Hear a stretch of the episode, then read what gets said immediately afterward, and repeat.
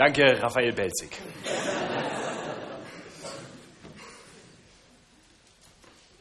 Dies ist die Offenbarung Jesu Christi, die ihm Gott gegeben hat, seinen Knechten zu zeigen, was in Kürze geschehen soll. Und er hat sie durch seinen Engel gesandt und seinem Knecht Johannes kundgetan, der bezeugt hat, das Wort Gottes und das Zeugnis von Jesus Christus, alles, was er gesehen hat. Selig ist, der da liest und die da hören die Worte der Weissagung und behalten, was darin geschrieben ist. Denn die Zeit ist nahe. Ich hoffe, ich habe eure Aufmerksamkeit. So mancher wird sich wahrscheinlich freuen über diese Predigtserie. Winfried hat das vorhin so schön gesagt. Endlich mal was über die Offenbarung. Andere sind vielleicht enttäuscht, dass wir nun für den Rest des Jahres, mit der einen Ausnahme des Heiligabends, uns mit diesem doch irgendwie seltsamen Buch beschäftigen. Für viele ist die Offenbarung ein Buch mit sieben Siegeln. Ist sie übrigens auch. Aber Gott sagt uns, selig ist, der da liest und die da hören die Worte der Weissagung und behalten, was darin geschrieben ist. Denn die Zeit ist nah. In der Offenbarung geht es also um etwas, das nicht irgendwie ganz weit weg ist, nein, es ist nah. Es liegt wohl noch in der Zukunft, aber es ist nah. Nun kann es spannend sein, sich mal mit der Zukunft zu beschäftigen, mit dem, was kommen wird. Aber wir leben im Hier und Jetzt. Müssen wir also erst die Gegenwart hinter uns lassen, um Gott endlich wirklich zu erleben? haben die Kritiker, die Agnostiker recht, wenn sie behaupten, dass es, wenn es denn überhaupt einen Gott gibt, dieser sich offensichtlich nicht um uns kümmert, nicht um unsere Welt, dass er, wenn überhaupt da, dann doch weit weg ist. Ich meine, die Zeit mag nahe sein, was auch immer diese Aussage von vor 2000 Jahren bedeuten mag, aber Gott scheint doch manchmal ganz schön weit weg zu sein, oder? Was denkst du? Lassen wir mal alle frommen Floskeln beiseite. Wie gegenwärtig ist Jesus wirklich in deinem Leben? Die ersten drei Kapitel der Offenbarung zeigen uns, dass Jesus nicht weit weg ist. Ganz im Gegenteil. Er ist mitten unter uns.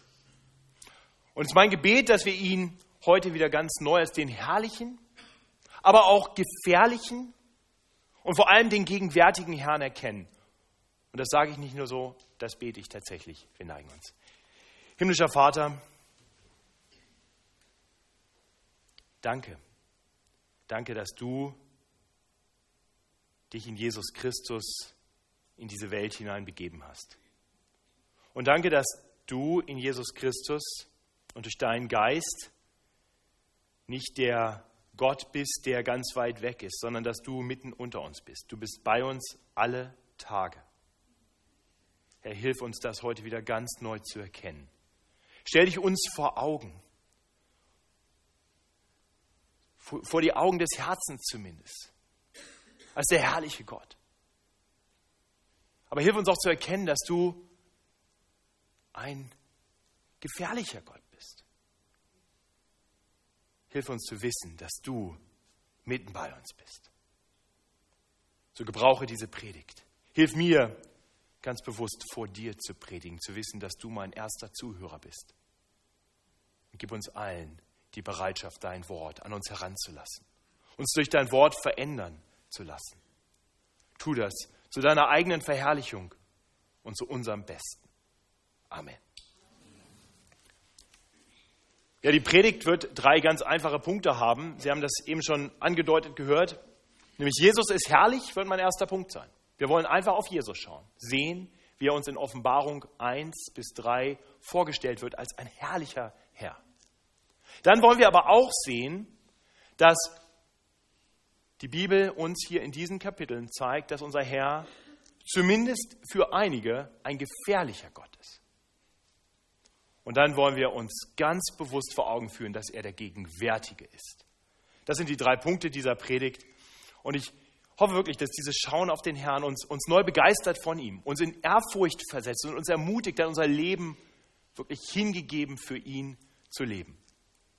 Schauen wir zuerst auf den herrlichen Herrn.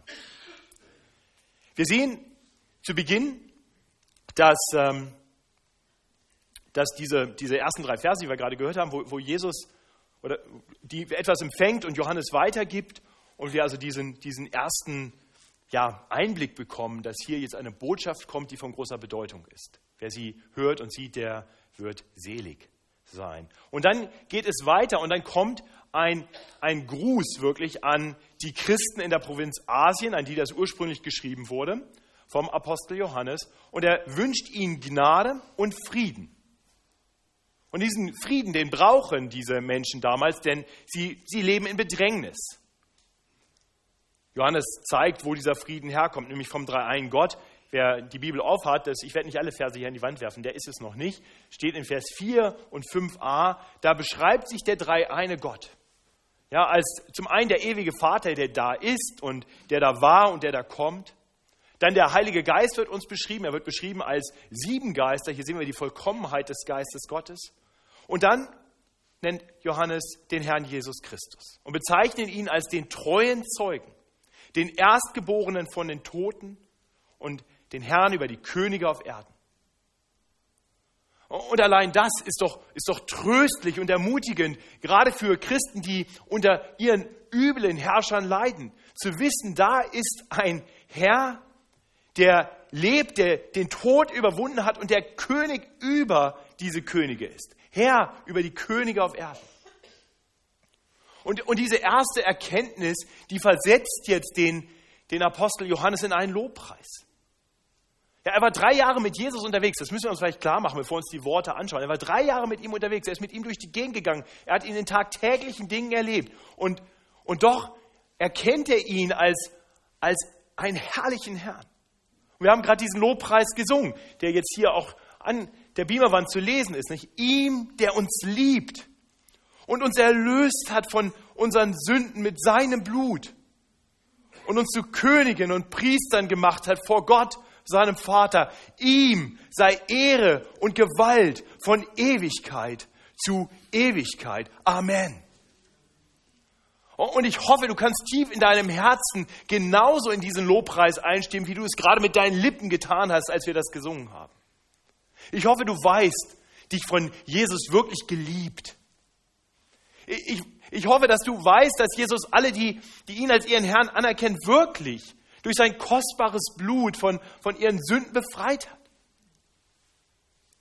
Ich hoffe, du weißt, dass, dass du zu denen gehörst, die, die durch ihn, durch Jesus, priesterlichen Zugang zu Gott haben und eines Tages mit ihm als Könige herrschen werden. Wenn du heute hier bist und das noch nicht aus vollem Herzen sagen kannst, dann gibt es für dich nichts Wichtigeres, als das für dich zu klären. Ich bete, dass du Jesus erkennst als nicht nur einen abstrakten herrlichen Herrn, sondern als den herrlichen Herrn über dein Leben.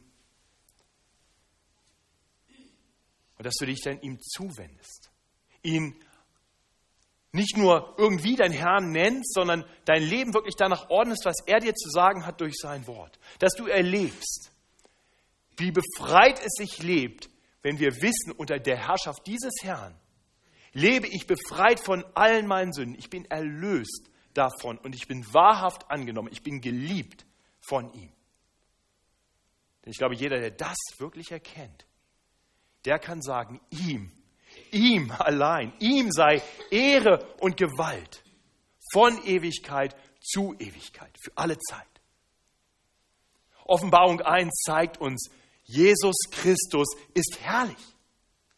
Und was Johannes hier dann, dann in Form eines Lobpreises verkündet, das, das werden eines Tages alle Menschen sehen, denn, denn unser König kommt. Das sehen wir dann im, im nächsten Vers, in Vers 7, der aus irgendeinem Grund jetzt nicht kommt, aber Sie können ihn hier lesen in Ihren Bibeln. Da heißt es nämlich, siehe, er kommt mit den Wolken und es werden ihn sehen alle Augen. Und dann ab Vers 9 bekommt Johannes ein, wir sagen, ein, ein Special Preview. Ja? Eine, eine Vorschau. Er darf schon mal das sehen, was wir noch nicht mit unseren Augen sehen können. Er bekommt eine Vision und, und sieht den herrlichen Herrn. Dabei wird zu Beginn in Versen 9 bis 11 erst einmal so ein bisschen der Rahmen beschrieben und wir sehen, dass Johannes kein leichtes Leben hat. Er ist in einer Bedrängnis. Er ist Gefangener auf der Insel Patmos und er schreibt an andere Christen, die ebenfalls Bedrängnis erleben. Ja, Trübsal, Schwierigkeiten, Widerstand. Konkret schreibt er an sieben Gemeinden in der heutigen Türkei. Und genau in diese Situation, die vielleicht, weiß ich nicht, vielleicht fühlst du dich heute auch so, bedrängt um deines Glaubens willen, leidend vielleicht, Genau in diese Situation hinein darf, darf Johannes jetzt Jesus sehen. Ja, zuerst darf er ihn hören. Er hört eine mächtige Stimme und dann bekommt er ihn zu sehen. Wir lesen das dann ab Vers 12, wie er, ups, halt da, wie er ihn sieht. Und ich wandte mich um, um zu sehen nach der Stimme, die mit mir redete. Und als ich mich umwandte, sah ich sieben goldene Leuchter und mitten unter den Leuchtern einen, der war einem Menschen gleich, angetan mit einem langen Gewand und gegürtet um die Brust mit einem goldenen Gürtel. Sein Haupt aber und sein Haar war weiß wie weiße Wolle, wie der Schnee, und seine Augen wie Feuerflammen, und seine Füße wie Golderz, das im Ofen glüht, und seine Stimme wie großes Wasserrauschen. Und er hatte sieben Sterne in seiner rechten Hand und aus seinem Mund ging ein scharfes, zweischneidiges Schwert. Und sein Angesicht leuchtete, wie die Sonne scheint in ihrer Macht. Wow. Hast du das schon mal gesehen? Das ist natürlich ganz symbolische Sprache.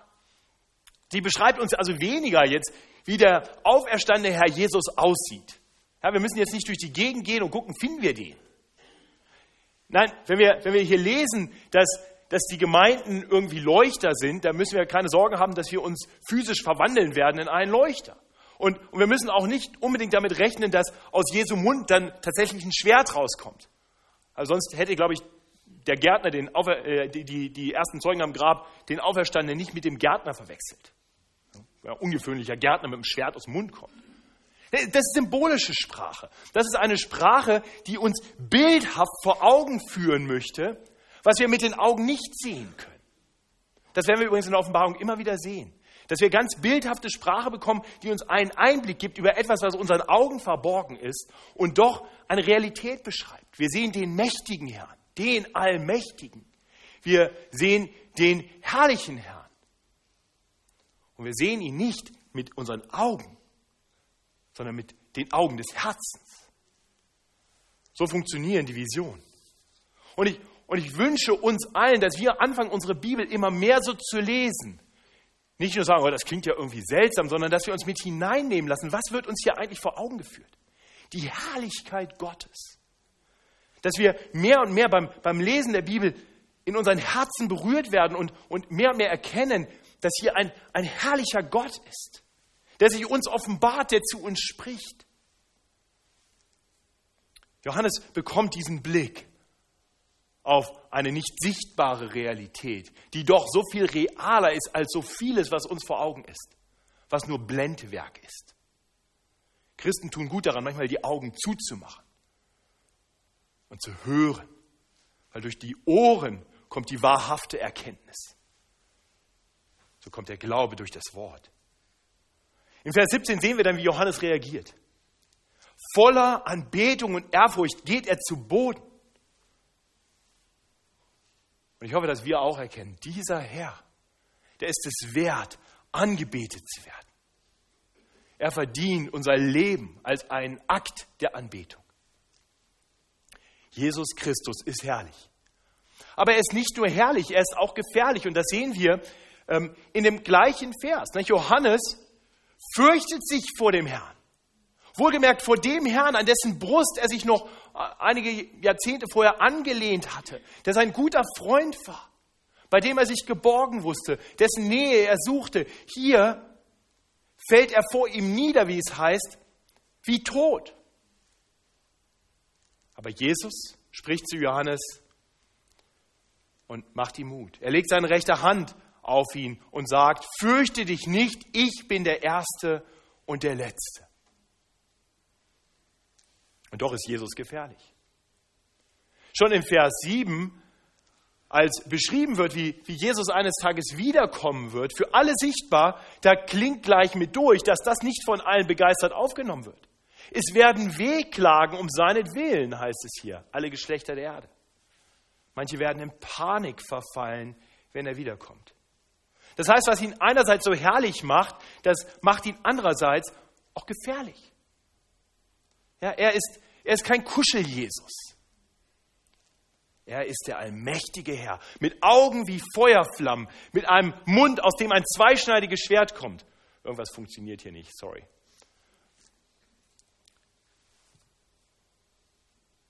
Wir sehen in diesen Sendschreiben, die dann folgen, immer wieder auf den herrlichen Jesus und den gefährlichen Jesus. Wir hören Worte, die, wenn wir sie so lesen, bedrohlich klingen können.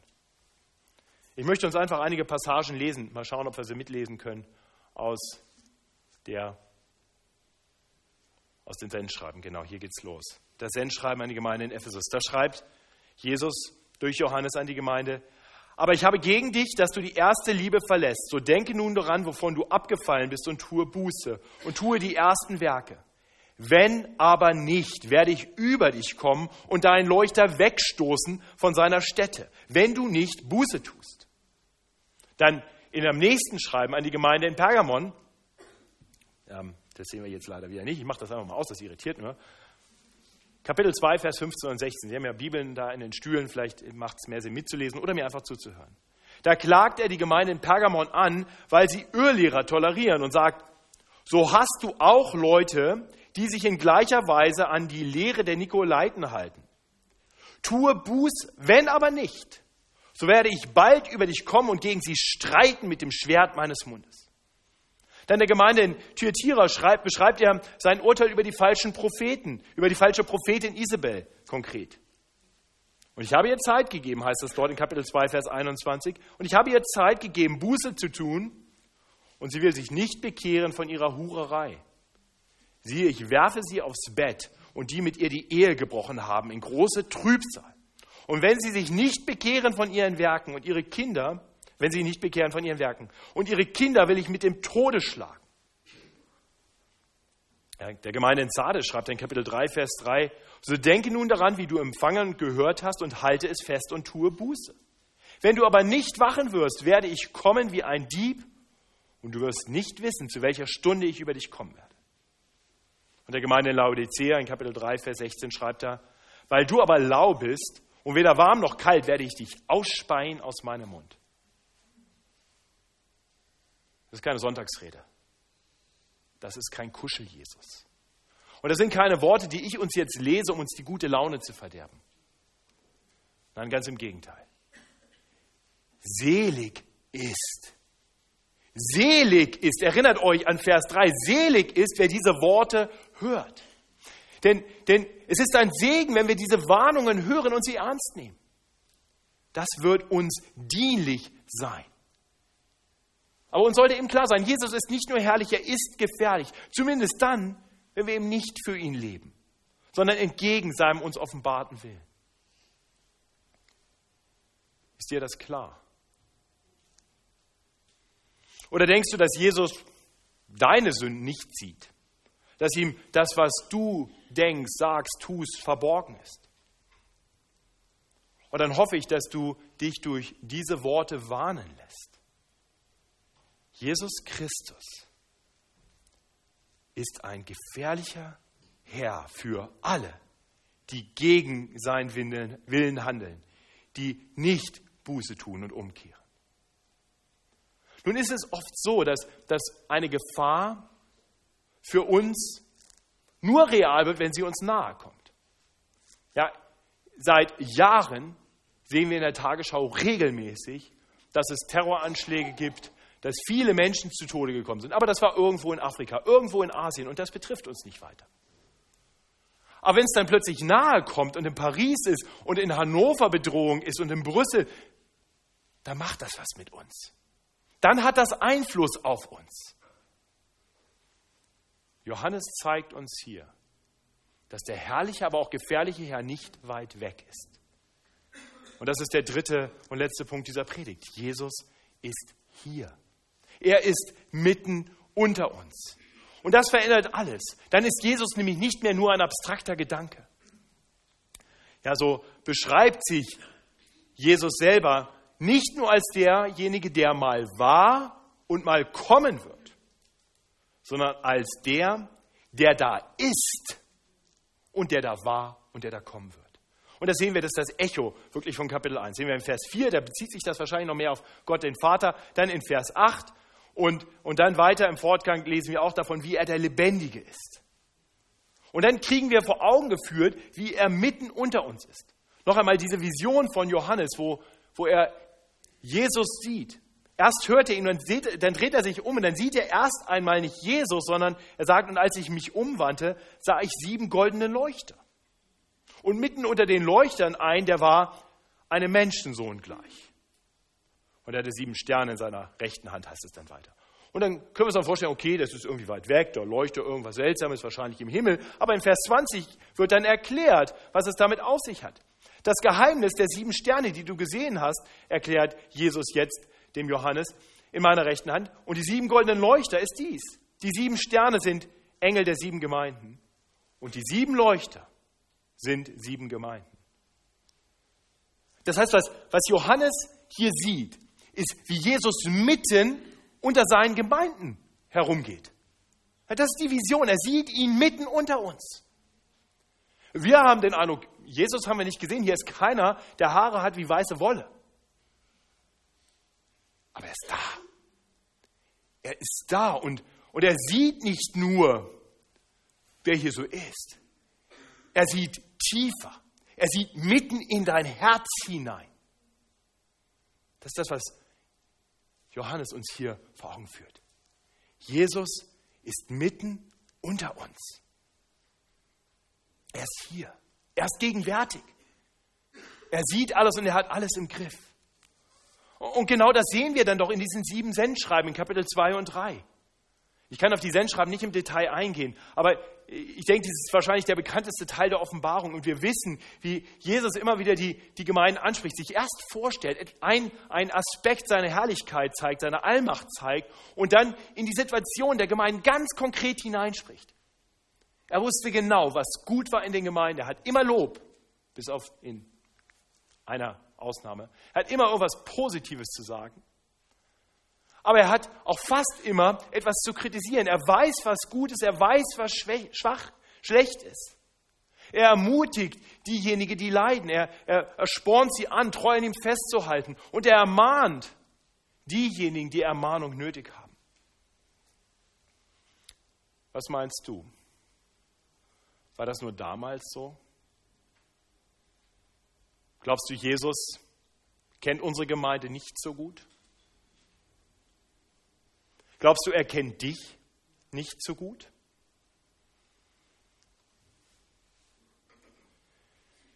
Wie würdest du dich fühlen, wenn du Post von Jesus bekommen würdest?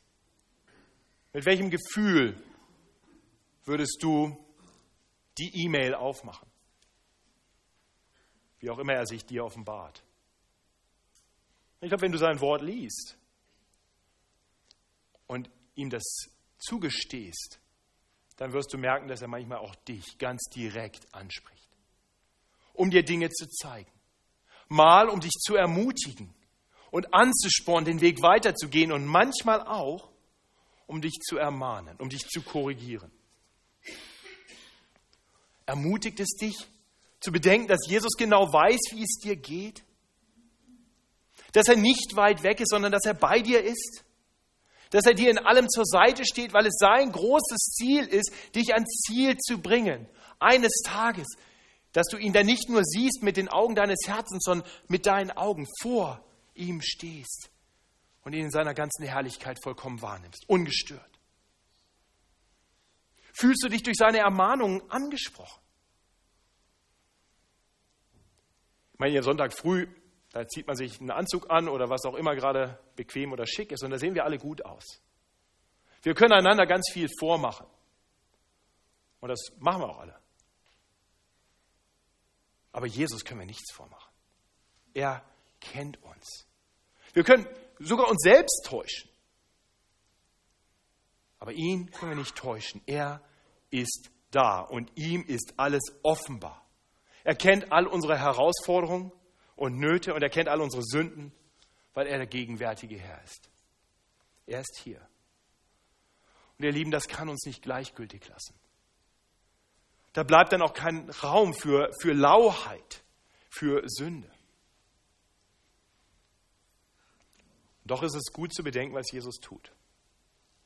Er geht jetzt nicht durch die Gemeinden und schaut sich alles an und verteilt da Noten und sagt, okay, vier, gerade noch so das Klassenziel erreicht. Du kriegst eine zwei, war gut. Oh, eine fünf. Du bist nicht mehr dabei. Das ist überhaupt nicht das, was Jesus hier beabsichtigt. Das ist nicht sein Ziel. Nein, er sprach die Gemeinden damals an und er spricht uns an, um uns zu ermutigen und wohl nötig, um uns zurückzurufen, damit wir alle das Ziel erreichen. Das ist sein großes Ziel. Ein Bußruf haben wir am Mittwoch schon gehört in der Predigt von Alex Heistermann. Ein Bußruf ist nie etwas Schlimmes, wovor wir Angst haben müssen. Es ist Ausdruck der Gnade Gottes, dass er uns zurückruft auf den guten Weg. Und genau das tut er hier ein ums andere Mal. Es ist Ausdruck seiner Liebe zu uns, dass er nicht schweigt. Und gerade im Wissen um unsere eigenen Schwächen, die es für jeden von uns unmöglich macht, von uns aus vor Gott zu stehen. Gerade um das Wissen um unsere Schwächen, die es für uns unumgänglich macht, immer wieder von falschen Wegen umzukehren. Es ist doch tröstlich zu wissen, dass, dass der Herr uns nicht aufgibt. Er ist der ewig treue Gott, der ruft und einlädt und um uns wirbt, aber uns auch warnt und sagt, komm immer wieder zu mir. Und wenn du das noch nie getan hast, komm zu ihm. Dann wirst du erleben, wie aus einem, auf einmal aus einem Gott, der eben noch bedrohlich ist, ein Gott wird, bei dem du dich geborgen wissen darfst. Den du nicht mehr fürchten musst, sondern von dem du dich einfach geliebt und angenommen wissen darfst. Und wenn du das schon getan hast, wenn du schon Buße getan hast, Jesus schon als deinen Herrn angenommen hast, wie kannst du denn dann nicht in dieser Buße leben und ein ums andere Mal zu ihm zurückkommen? Dazu ruft er uns, weil er uns ans Ziel bringen will. Er wird uns immer wieder aufrichten, wenn wir uns vor ihm niederwerfen, unsere Sünden bekennen und seine Gnade zusprechen lassen. Und wir dürfen wissen, er wird uns in allen Schwierigkeiten, in jeder Trübsal zur Seite stehen. Deswegen zeigt er sich als der herrliche, aber auch als der gefährliche Herr. Und so sind diese Visionen, die wir hier lesen dürfen, eine gute Nachricht für alle Christen. Er sieht uns. Und er ist bei uns alle Tage bis an der Weltende. Er verlässt uns nicht. Und genau das ist die Verheißung, die wirklich das Echo ist dieses ganzen Abschnitts. Denn der Bußruf ist nicht das letzte Wort. Das letzte Wort an die Gemeinden ist immer wieder eine großartige Verheißung und die möchte ich uns mit auf den Weg geben. Ich lese uns nochmal aus den Sendschreiben einige Verse. Kapitel 2, Vers 7 an die Gemeinde in Ephesus. Wer überwindet, dem will ich zu essen geben von dem Baum des Lebens, der im Paradies Gottes ist. Kapitel 2, Vers 10. Sei getreu bis an den Tod, so will ich dir die Krone des Lebens geben. Und dann Vers 11. Wer überwindet, dem soll kein Leid geschehen von dem zweiten Tod. Kapitel 3, Vers 5. Wer überwindet, der soll mit weißen Kleidern angetan werden. Und ich werde seinen Namen nicht austilgen aus dem Buch des Lebens. Und ich will seinen Namen bekennen vor meinem Vater. Jesus wird deinen Namen vor dem Vater bekennen und vor den Engeln. Kapitel 3, Vers 20 und 21. Siehe, ich stehe vor der Tür und klopfe an. Wenn jemand meine Stimme hören wird und die Tür auftun, zu dem werde ich hineingehen und das Abendmahl mit ihm halten und er mit mir. Wer überwindet, dem will ich geben, mit mir auf meinem Thron zu sitzen, wie auch ich überwunden habe und mich gesetzt habe mit meinem Vater auf seinen Thron.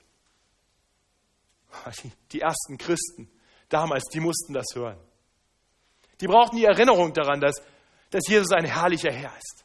Sie brauchten die Ermahnung, dass Jesus gefährlich ist für, für die, die nicht auf ihn hören. Und sie brauchten vor allem die Ermutigung darum zu wissen, dass Jesus bei ihnen ist, dass er sie sieht und dass er sie durchträgt.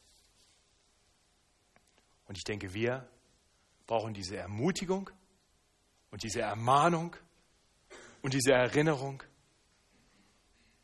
bis wir das Ziel erreichen. Offenbarung 1 bis 3 ist nicht für Leute, die gerne spekulieren, was irgendwann einmal sein wird. Die Offenbarung ist ein Buch, das geschrieben wurde für sieben Gemeinden damals und für diese Gemeinde hier und heute. Selig sind die, die da hören. Ich bete. Himmlischer Vater, danke. Danke für dieses Buch der Offenbarung. Herr, du weißt, dass wir uns oft schwer tun, Dinge genau zu verstehen. Und doch ist es eigentlich so einfach. Du bist der herrliche Herr, der Herr über alle Könige auf Erden. Und du wirst wiederkommen und sie besiegen und dein Reich